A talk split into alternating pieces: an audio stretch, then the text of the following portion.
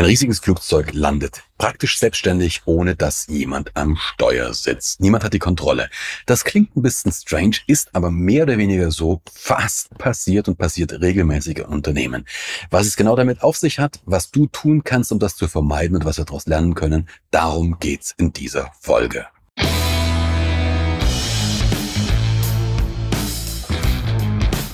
Guten Tag, meine Damen und Herren, hier spricht Ihr Kapitän. Herzlich willkommen zu Remove Before Flight, deinem CEO-Podcast, dem Podcast natürlich nicht nur für CEOs, sondern für alle Menschen, die sich für Themen wie Führung, wie Verantwortung, Leadership Management und alles, was damit zu tun hat, interessieren. Ja, die Geschichte ist so haarsträubend, wie sie wahr ist. Das ist tatsächlich ein großes Flugzeug, ein Jumbo-Jet, schon eine Weile her, aber der ist gelandet und es war eine sehr, sehr bockige Landung. Es war eine sehr rumpelige Landung. Die ganze Zeit vorher gab es schon dicke Luft im Cockpit. Also Kapitän und erster Offizier haben sich nicht wirklich verstanden, haben sich praktisch die ganze Zeit gestritten, haben sich in der Wolle gehabt. Und diese Rumpellandung war dann nur der krönende Abschluss. Der erste Offizier war fliegender Pilot, der Kapitän war Pilot Monitoring. Und wie gesagt, eine sehr rumpelige Landung und man macht natürlich das, was man nachmachen muss. Es gab ein Debriefing. Die waren dann zusammengesessen, haben sich ausgesprochen, haben sich einigermaßen wieder versöhnt.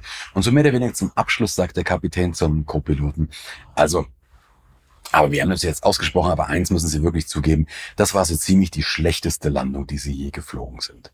Der Co-Pilot schaut ihn einigermaßen irritiert an und sagt, ich? Wieso? Sie sind doch geflogen. Was sagt uns das? In dieser Situation war keiner offensichtlich am Steuer. Jetzt waren wir auf den Sitzen gesessen und haben dieses Ding festgehalten, aber keiner ist geflogen. Wie ist es dazu gekommen? Ganz einfach. Es gibt eigentlich eine klare Rollenverteilung, Pilot Flying, Pilot Non-Flying.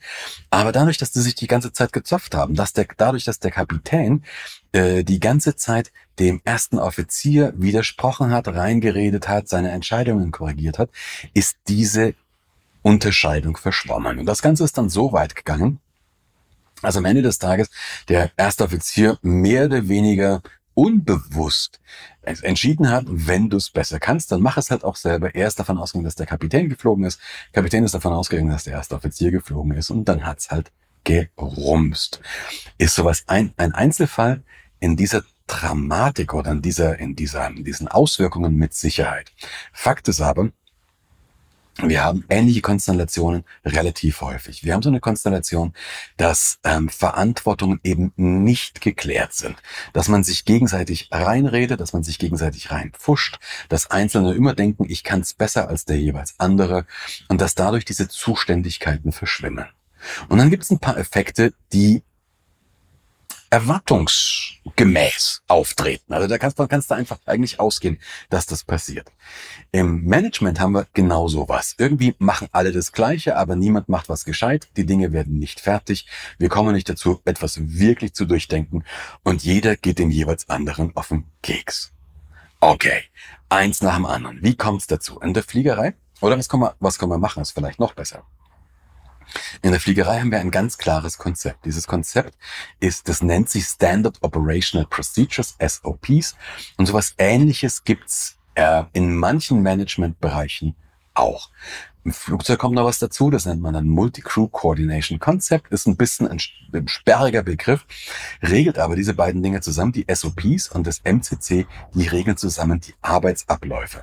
Und nicht nur die Arbeitsabläufe, sondern auch die Verantwortlichkeiten. Und jetzt muss man ein kleines bisschen tiefer ein, eintauchen. Wenn du schon mal in den Cockpit gesehen, geschaut hast, dann weißt du, da vorne sitzen einem Verkehrsflugzeug immer mindestens zwei Menschen, zwei Männer, zwei Frauen oder ein Mann, eine Frau. Ähm, einer sitzt links, der andere sitzt rechts. Der, der links sitzt, hat normalerweise vier Streifen auf der Schulter. Der, der rechts sitzt, hat meistens drei Streifen, manchmal auch vier Streifen auf der Schulter. Was ist die Unterscheidung? Derjenige mit den vier Streifen ist der Kapitän oder die Kapitänin. Der mit den drei Streifen ist der erste Offizier. Dann gibt's auch noch zwei Streifen. Das wäre der Second Offizier, der zweite Offizier. Das gibt's aber ähm, bei den deutschsprachigen Airlines gar nicht, zumindest nicht als Rangabzeichen. International ab und zu, aber das siehst du nicht so häufig. Also das Normale ist, ähm, einer vier Streifen, der andere drei Streifen. Manchmal hast du auch zwei Leute mit vier Streifen im Cockpit, also zwei Kapitäne, zwei Leute mit Kapitänsrang. Aber trotzdem ist nur einer der verantwortliche Luftfahrzeugführer. So, und jetzt wird's ein bisschen spannend. Du hast also, fangen wir mit der Situation mal zwei Kapitäne an. Du hast zwei Leute gleicher Rang, äh, gleiche Erfahrung, ähm, vielleicht ist sogar der erfahrenere, ja, auf dem rechten Sitz, der weniger erfahrene auf dem linken Sitz. Fakt ist aber eins, im Normalfall ist der auf dem linken Sitz der verantwortliche Luftfahrzeugführer. Also selbst wenn beide in der gleichen Hierarchie sind, im gleichen Rang, die gleiche Erfahrung haben, das gleiche Geld verdienen, vielleicht die gleichen Fähigkeiten haben, ist es trotzdem klar geregelt, wer die finale Entscheidungsgewalt hat und damit aber auch die finale Verantwortung. Das ist der verantwortliche Luftfahrzeugführer. Ich habe jetzt gerade mal mit dieser etwas außergewöhnlichen Regel angefangen. Die gibt es etwas weniger außergewöhnlich. Dann hast du eben die Leute mit den vier Streifen und den drei Streifen. Da ist es relativ klar.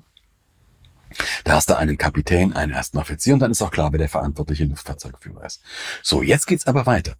Unabhängig von der Hierarchie hast du eine Rollenverteilung. Und diese Rollenverteilung, da gibt's einen Pilot Flying und einen Pilot Non-Flying oder Pilot Monitoring. Und dafür ist es vollkommen wurscht, wer den höheren Rang hat. Also der Pilot Flying, man macht's im Prinzip so, dass man sich abwechselt. Der eine übernimmt die eine Rolle auf dem Hinflug und auf dem Rückflug die andere Rolle.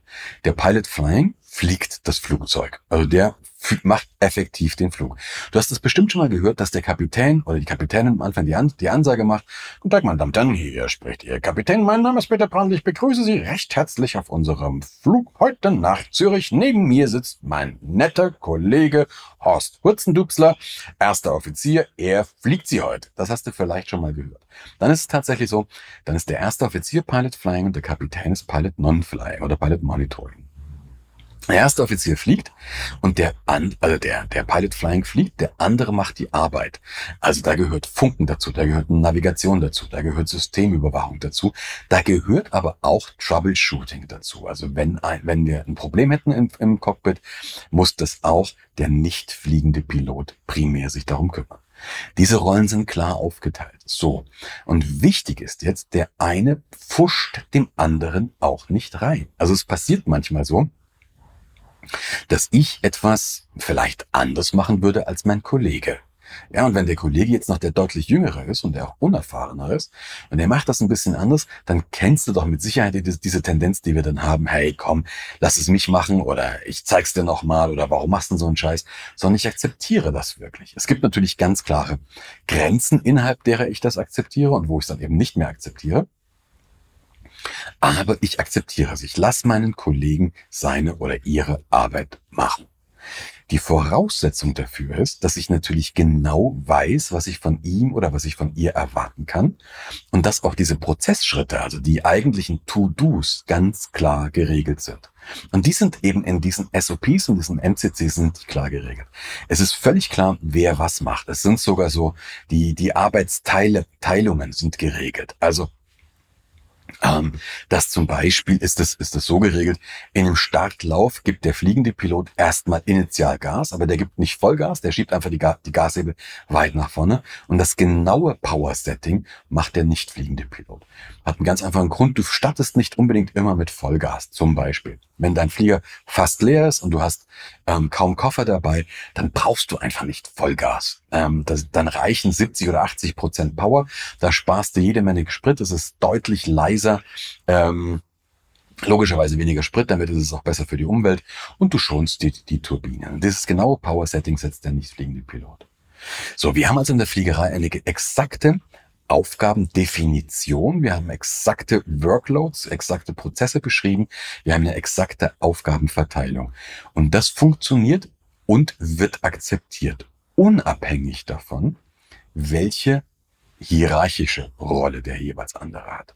Wenn der Kapitän zum Beispiel der Meinung ist, der Co-Pilot fliegt einen Scheißdreck zusammen, dann kann er denen natürlich die, das, das, die, die, die Verantwortung für den Flug abnehmen. Der kann natürlich sagen, my aircraft. Ab diesem Moment ist er wieder der, der fliegende Pilot und der andere ist der assistierende Pilot. Umgedreht geht das auch. Also wenn der erste Offizier sieht, dass der Captain offensichtlich nicht ganz bei Trost ist, dann kann er das auch machen. I have control my aircraft. Was heißt das fürs Business? Aus diesem Beispiel, was ich dir vorhin gesagt habe, mit dem ich dachte, Sie fliegen, Siehst du, genau wenn du das vergleichst, wo wirklich die Überlappungen waren, also wo die sich reingepfuscht haben. Und jetzt kennst du das vielleicht von dir auch, wenn dir jemand ständig in irgendwas reinpfuschst, dass du dann irgendwann sagst, mehr oder weniger bewusst, komm, mach doch deinen Scheiß alleine. Also, dass du dann resignierst oder einfach dich zurückziehst oder eben auch einfach nicht mehr sagst, was du denkst.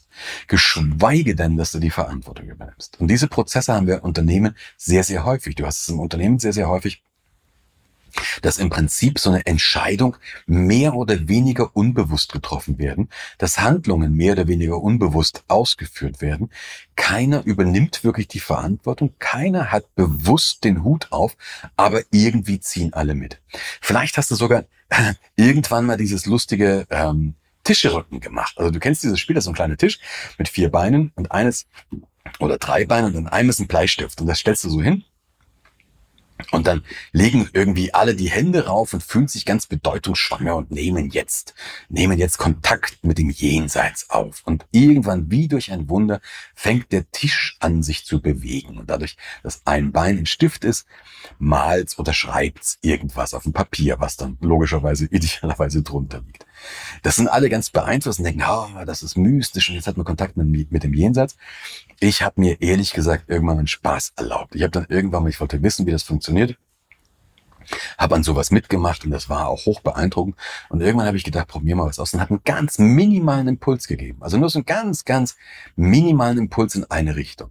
Diesen Impuls haben aber alle wahrgenommen und irgendwie vollkommen unbewusst sind die diesem Impuls ge ge äh, gefolgt. Also wenn ich zum Beispiel leicht gestoßen habe an dem, an dem, an dem Tisch, ganz leicht geschoben habe, dann hat der Mensch, der mir gegenüber sitzt, ganz leicht mitgezogen. Und wie durch ein Wunder hat sich der Tisch in eine bestimmte Richtung entwickelt. Und dann habe ich halt angefangen, so ein kleines bisschen geübt und dann irgendwann habe ich angefangen, irgendwelche lustigen Sachen dahin zu schreiben. Fakt ist, alle hätten danach geschworen, der Tisch hat sich von alleine bewegt, aber Irgendjemand hat einen Impuls gesetzt und alle anderen sind diesem Impuls gefolgt und haben ihn am Ende des Tages verstärkt. Jetzt mag es mit dem Tischrücken ein Spielchen sein. Im Business ist es aber so, dass du irgendwann in eine Situation reinkommst, wo halt keiner mehr die Verantwortung übernimmt. Und vor allen Dingen keiner kommt auf den Gedanken, dass er oder dass sie die Verantwortung haben sollte. Und deswegen machen wir irgend sowas und die Dinge entwickeln eine Eigendynamik und laufen irgendwo hin, wo wir sie gar nicht haben wollen. Da passieren Sachen, dass wir zum Beispiel in ein Ding reinlaufen, dass, dass wir offensichtlich etwas falsch machen, was sogar klar ist, dass das, was wir da gerade tun, illegal ist. Und keiner übernimmt die Verantwortung, keiner korrigiert. Schönes Beispiel dafür ist der Dieselskandal von VW. Jetzt sage ich nicht, dass das, was ich gerade beschrieben habe, die einzige Ursache dafür war, aber es war mit Sicherheit eine Ursache. Eine Ursache war, dass irgendwann ist etwas aufgetreten, ein Fehlverhalten, von dem auch Viele Leute wussten, dass es nicht okay ist, dass es nicht legal ist. Aber irgendwie haben dann mehr oder weniger alle Leute an, angefangen, das zu tolerieren. Vielleicht, wenn du den Podcast schon länger hörst, erinnerst du dich, in irgendeiner Folge vor längerer Zeit habe ich mal von dem Abbey Lane Paradoxon gesprochen. Das ist dieses Abbey Lane Paradoxon, ist eine Geschichte, dass wir immer das tun, von dem wir glauben, dass es alle wollen. Das geht in die gleiche Richtung. So, und jetzt haben wir den Salat. Wir sind in so einem Effekt drinnen es passiert irgendwas, keiner mehr hat, keiner hat mehr die Verantwortung und die, und die, das Outcome, das wirklich passiert, ist besten Fall, im besten Falle dysfunktional, also nicht nicht wirklich gut. Wir verschwenden Ressourcen. Im blödesten Fall reiten wir uns in den Mist. Jeder schafft was, alle sind super aktiv, alle sind wahnsinnig beschäftigt, aber wir kommen kein Stück voran. Warum? Weil die Rollen schlicht und einfach verschwommen sind. Wie löst du es auf? Im Prinzip genau, genauso wie ich es vorhin gesagt habe. Du musst dir überlegen, was ist, der erste Schritt ist, du überlegst dir mal, was ist das Ziel? Wo willst du überhaupt hin? Das hilft ja, diese, diese ganz banale Frage, was ist mein Ziel? Was will ich eigentlich erreichen? Die hilft ja in ganz, ganz vielen Lebenslagen schon. Auch hier wieder ist das die allererste Frage. Was ist das genaue Ziel? Wenn du ein Projekt hast, definierst du das Projekt. Ja, dann definierst du das Projekt in seinen Kriterien. Von diesem Ziel brichst du die Teilziele runter oder Etappenziele und die zerlegst du in Arbeitspakete. Diese einzelnen Arbeitspakete kannst du dann in einzelne Prozessschritte wieder runterbrechen. Du kannst sie wirklich in einzelne Schritte runterbrechen, bis etwas wirklich detailliert beschrieben ist, wie du das gerne hättest. Ich bringe dir mal ein ganz simples Beispiel.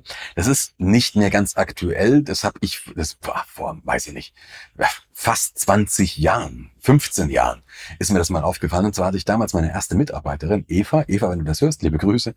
Die war damals Praktikantin. Eva war super, die war, die war klasse. Ähm, er hat wahnsinnig viel gemacht, äh, weil sie bei mir, also bei mir war. Aber irgendwie hatte ich immer was zu me meckern. Also damals, das war ja damals noch eine Zeit, da hat man noch Briefe geschrieben.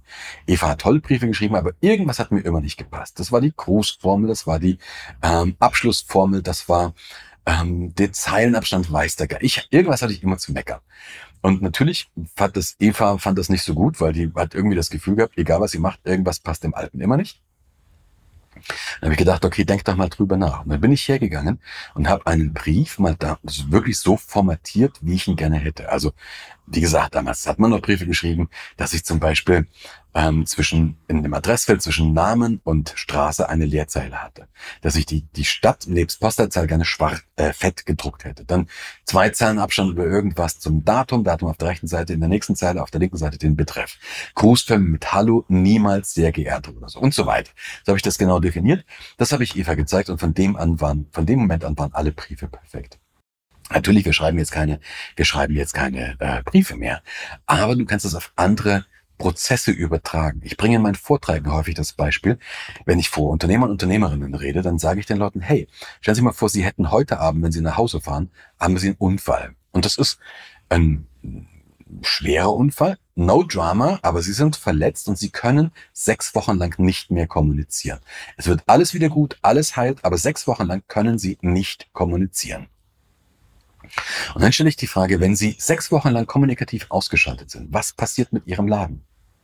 Sind die Prozesse so aufgesetzt, dass jeder weiß, was er oder was sie zu tun hat? Sind die Verantwortlichen geklärt?